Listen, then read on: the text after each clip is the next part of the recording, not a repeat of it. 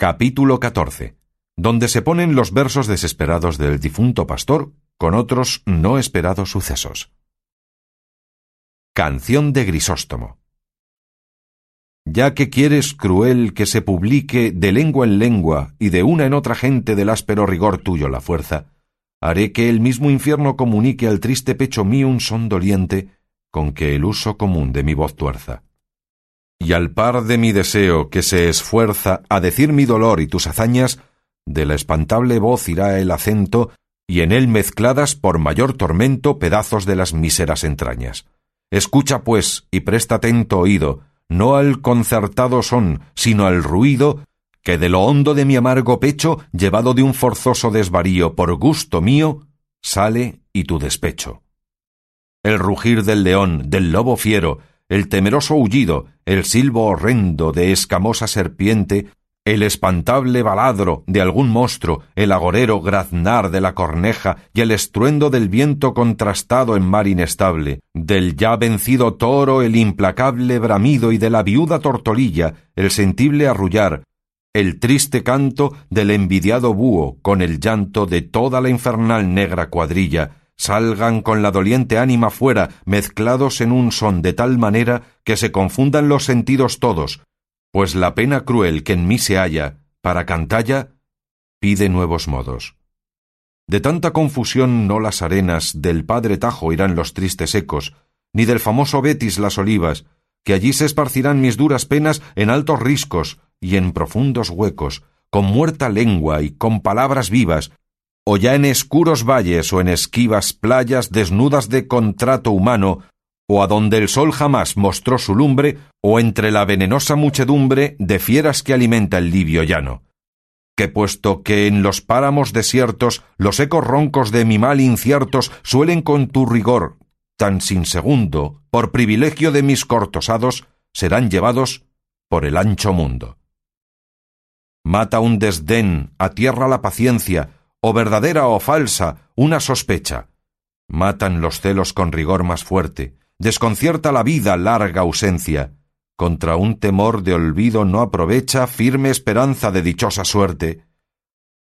En todo hay cierta inevitable muerte, mas yo, milagro nunca visto, vivo celoso, ausente, desdeñado y cierto de las sospechas que me tienen muerto, y en el olvido en quien mi fuego avivo, y entre tantos tormentos, nunca alcanza mi vista a ver en sombra a la esperanza, ni yo, desesperado, la procuro, antes por extremarme en mi querella, estar sin ella, eternamente juro. ¿Puédese por ventura en un instante esperar y temer, o es bien hacello, siendo las causas del temor más ciertas? Tengo, si el duro celo está delante, de cerrar estos ojos, si he de bello por mil heridas en el alma abiertas? ¿Quién no abrirá de par en par las puertas a la desconfianza cuando mira descubierto el desdén y las sospechas, oh amarga conversión, verdades hechas, y la limpia verdad vuelta en mentira? Oh, en el reino de amor, fieros tiranos celos, ponedme un hierro en estas manos, dame desdén una torcida soga, mas ay de mí, que con cruel victoria vuestra memoria el sufrimiento ahoga. Yo muero, en fin, y porque nunca espere buen suceso en la muerte ni en la vida, pertinaz estaré en mi fantasía. Diré que va acertado el que bien quiere, y que es más libre el alma más rendida a la de amor antigua tiranía. Diré que la enemiga siempre mía, hermosa el alma como el cuerpo tiene, y que su olvido de mi culpa nace, y que en fe de los males que nos hace, amor su imperio en justa paz mantiene. Y con esta opinión y un duro lazo, acelerando el miserable plazo a quien han conducido sus desdenes, ofreceré a los vientos cuerpo y alma, sin lauro o palma, de futuros bienes. Tú, que con tantas sin razones muestras la razón que me fuerza a que la haga a la cansada vida que aborrezco, pues ya ves que te da notorias muestras esta del corazón profunda llaga de cómo alegre a tu rigor me ofrezco, si por dicha conoces que merezco que el cielo claro de tus bellos ojos en mi muerte se turbe, no lo hagas, que no quiero que en nada satisfagas al darte de mi alma los despojos. Antes con risa en la ocasión funesta descubre que el fin mío fue tu fiesta. Mas gran simpleza es avisarte de esto, pues sé que está tu gloria conocida, que en mi vida llegue al fin tan presto. Venga, que es tiempo ya, del hondo abismo, tántalo con su sed, Sísifo venga con el peso terrible de su canto. Ticio traiga su buitre y asimismo, con su rueda Egión no se detenga, ni las hermanas que trabajan tanto, y todos juntos su mortal quebranto trasladen en mi pecho y en voz baja, si ya un desesperado son debidas, canten obsequias tristes, doloridas, al cuerpo a quien se niegue aun la mortaja, y el portero infernal de los tres rostros, con otras mil quimeras y mil monstruos, lleven el doloroso contrapunto, que otra pompa mejor no me parece, que la merece un amador difunto. Canción desesperada, no te quejes cuando mi triste compañía dejes, antes, pues que la causa donaciste, con mi desdicha aumenta su ventura, aun en la sepultura, no estés triste. Bien les pareció a los que escuchado habían la canción de Grisóstomo, puesto que el que la leyó dijo que no le parecía que conformaba con la relación que él había oído del recato y bondad de Marcela, porque en ella se quejaba Grisóstomo de celos, sospechas y de ausencia, todo en perjuicio del buen crédito y buena fama de Marcela. A lo cual respondió Ambrosio como aquel que sabía bien los más escondidos pensamientos de su amigo. Para que, Señor, os satisfagáis de esa duda, es bien que sepáis que cuando este desdichado escribió esta canción estaba ausente de Marcela, de quien él se había ausentado por su voluntad, por ver si usaba con él la ausencia de sus ordinarios fueros, y como al enamorado ausente no hay cosa que no le fatigue, ni temor que no le dé alcance, así le fatigaban a Grisóstomo los celos imaginados y las sospechas temidas como si fueran verdaderas. Y con esto queda en su punto la verdad que la fama pregona de la bondad de Marcela, la cual fuera de ser cruel y un poco arrogante y un mucho desdeñosa, la misma envidia ni debe ni puede ponerle falta alguna. Así es la verdad, respondió Vivaldo. Y queriendo leer otro papel de los que había reservado del fuego, lo estorbó una maravillosa visión, que tal parecía a ella, que improvisamente se les ofreció a los ojos, y fue que por cima de la peña donde se cavaba la sepultura pareció la pastora Marcela, tan hermosa que pasaba a su fama su hermosura. Los que hasta entonces no la habían visto la miraban con admiración y silencio, y los que ya estaban acostumbrados a verla no quedaron menos suspensos que los que nunca la habían visto. Mas apenas la hubo visto Ambrosio cuando con muestras de ánimo indignado le dijo ¿Vienes a ver por ventura, oh fiero basilisco de estas montañas, si con tu presencia vierten sangre las heridas de este miserable a quien tu crueldad quitó la vida? ¿O vienes a ufanarte en las crueles hazañas de tu condición? O a ver desde esa altura como otro despiadado Nero el incendio de su abrasada Roma, o a pisar arrogante este desdichado cadáver como la ingrata hija al de su padre Tarquino. Dinos presto a lo que vienes, o qué es aquello de que más gustas, que por saber yo lo que los pensamientos de Grisóstomo jamás dejaron de obedecerte en vida, haré que, aun el muerto, te obedezcan los de todos aquellos que se llamaron sus amigos.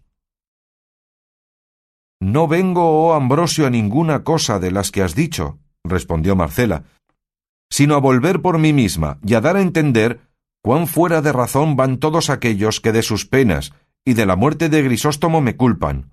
Y así ruego a todos los que aquí estáis, me estéis atentos, que no será menester mucho tiempo ni gastar muchas palabras para persuadir una verdad a los discretos. Hízome el cielo, según vosotros decís, hermosa, y de tal manera que sin ser poderosos a otra cosa, a que me améis os mueve mi hermosura, y por el amor que me mostráis decís, y aun queréis, que esté yo obligada a amaros.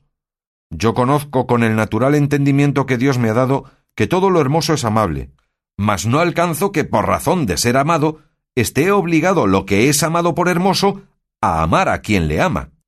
Y más que podría acontecer que el amador de lo hermoso fuese feo, y siendo lo feo digno de ser aborrecido, cae muy mal el decir Quiérote por hermosa, hazme de amar aunque sea feo.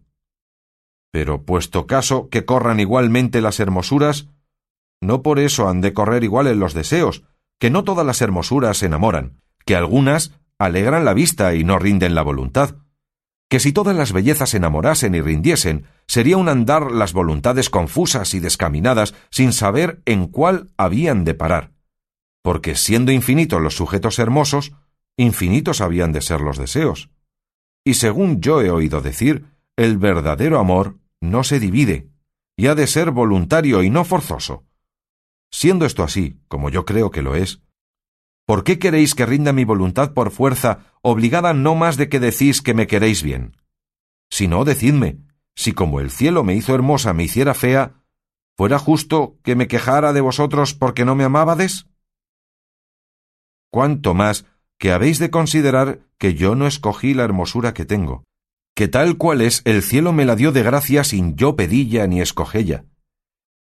Y así como la víbora no merece ser culpada por la ponzoña que tiene, puesto que con ella mata, por habérsela dado naturaleza, tampoco yo merezco ser reprendida por ser hermosa, que la hermosura en la mujer honesta es como el fuego apartado o como la espada aguda, que ni él quema ni ella corta a quien ellos no se acerca.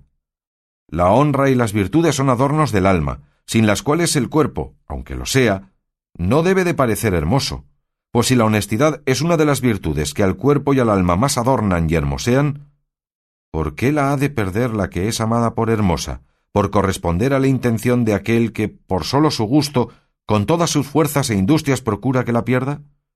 Yo nací libre, y para poder vivir libre, escogí la soledad de los campos, los árboles de estas montañas son mi compañía, las claras aguas de estos arroyos mis espejos, con los árboles y con las aguas comunico mis pensamientos y hermosura. Fuego soy apartado y espada puesta lejos. A los que he enamorado con la vista he desengañado con las palabras.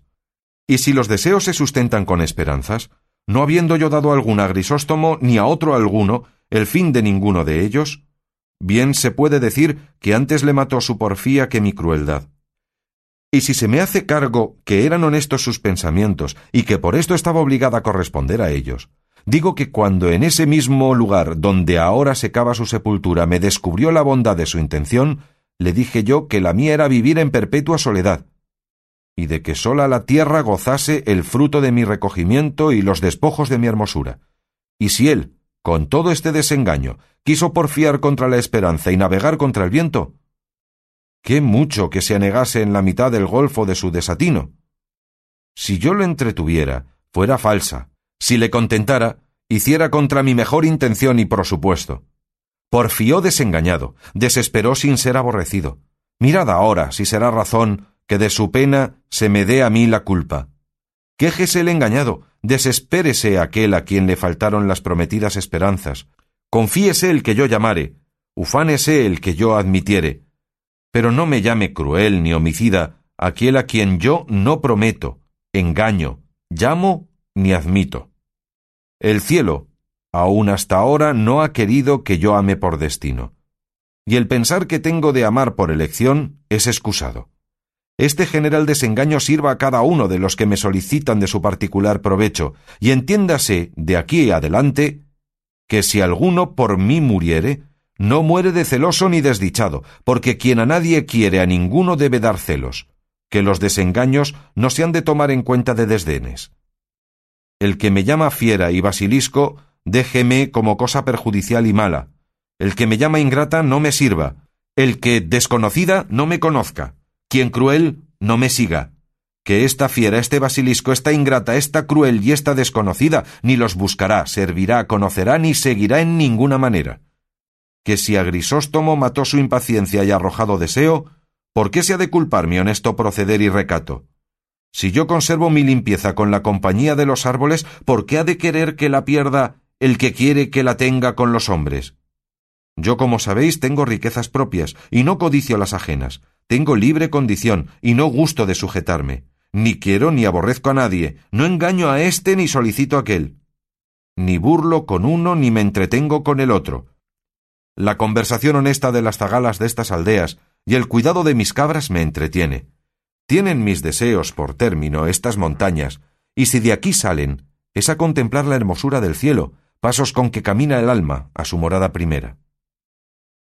Y en diciendo esto, sin querer oír respuesta alguna, volvió las espaldas y se entró por lo más cerrado de un monte que allí cerca estaba, dejando admirados tanto de su discreción como de su hermosura a todos los que allí estaban y algunos dieron muestras de aquellos que de la poderosa flecha de los rayos de sus bellos ojos estaban heridos, de quererla seguir, sin aprovecharse del manifiesto desengaño que habían oído. Lo cual, visto por don Quijote, pareciéndole que allí venía bien usar de su caballería, socorriendo a las doncellas menesterosas, puesta la mano en el puño de su espada, en altas e inteligibles voces, dijo Ninguna persona, de cualquier estado y condición que sea, se atreva a seguir a la hermosa Marcela so pena de caer en la furiosa indignación mía. Ella ha mostrado con claras y suficientes razones la poca o ninguna culpa que ha tenido en la muerte de Grisóstomo y cuán ajena vive de condescender con los deseos de ninguno de sus amantes, a cuya causa es justo que en lugar de ser seguida y perseguida, sea honrada y estimada de todos los buenos del mundo, pues muestra que en él ella es sola la que con tan honesta intención vive. O ya que fuese por las amenazas de don Quijote, o porque Ambrosio les dijo que concluyesen con lo que a su buen amigo debían, ninguno de los pastores se movió ni apartó de allí, hasta que acabada la sepultura y abrasados los papeles de Grisóstomo, pusieron su cuerpo en ella, no sin muchas lágrimas de los circunstantes. Cerraron la sepultura con una gruesa peña en tanto que se acababa una losa, que según Ambrosio dijo, pensaban mandar hacer con un epitafio que había de decir de esta manera.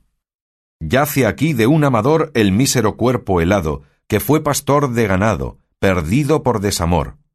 Murió a manos del rigor de una esquiva hermosa ingrata, con quien su imperio dilata la tiranía de amor.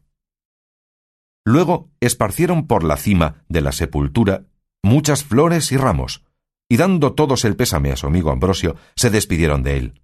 Lo mismo hicieron Vivaldo y su compañero, y don Quijote se despidió de sus huéspedes y de los caminantes, los cuales le rogaron se viniese con ellos a Sevilla por ser lugar tan acomodado a hallar aventuras, que en cada calle y tras cada esquina se ofrecen más que en otro alguno.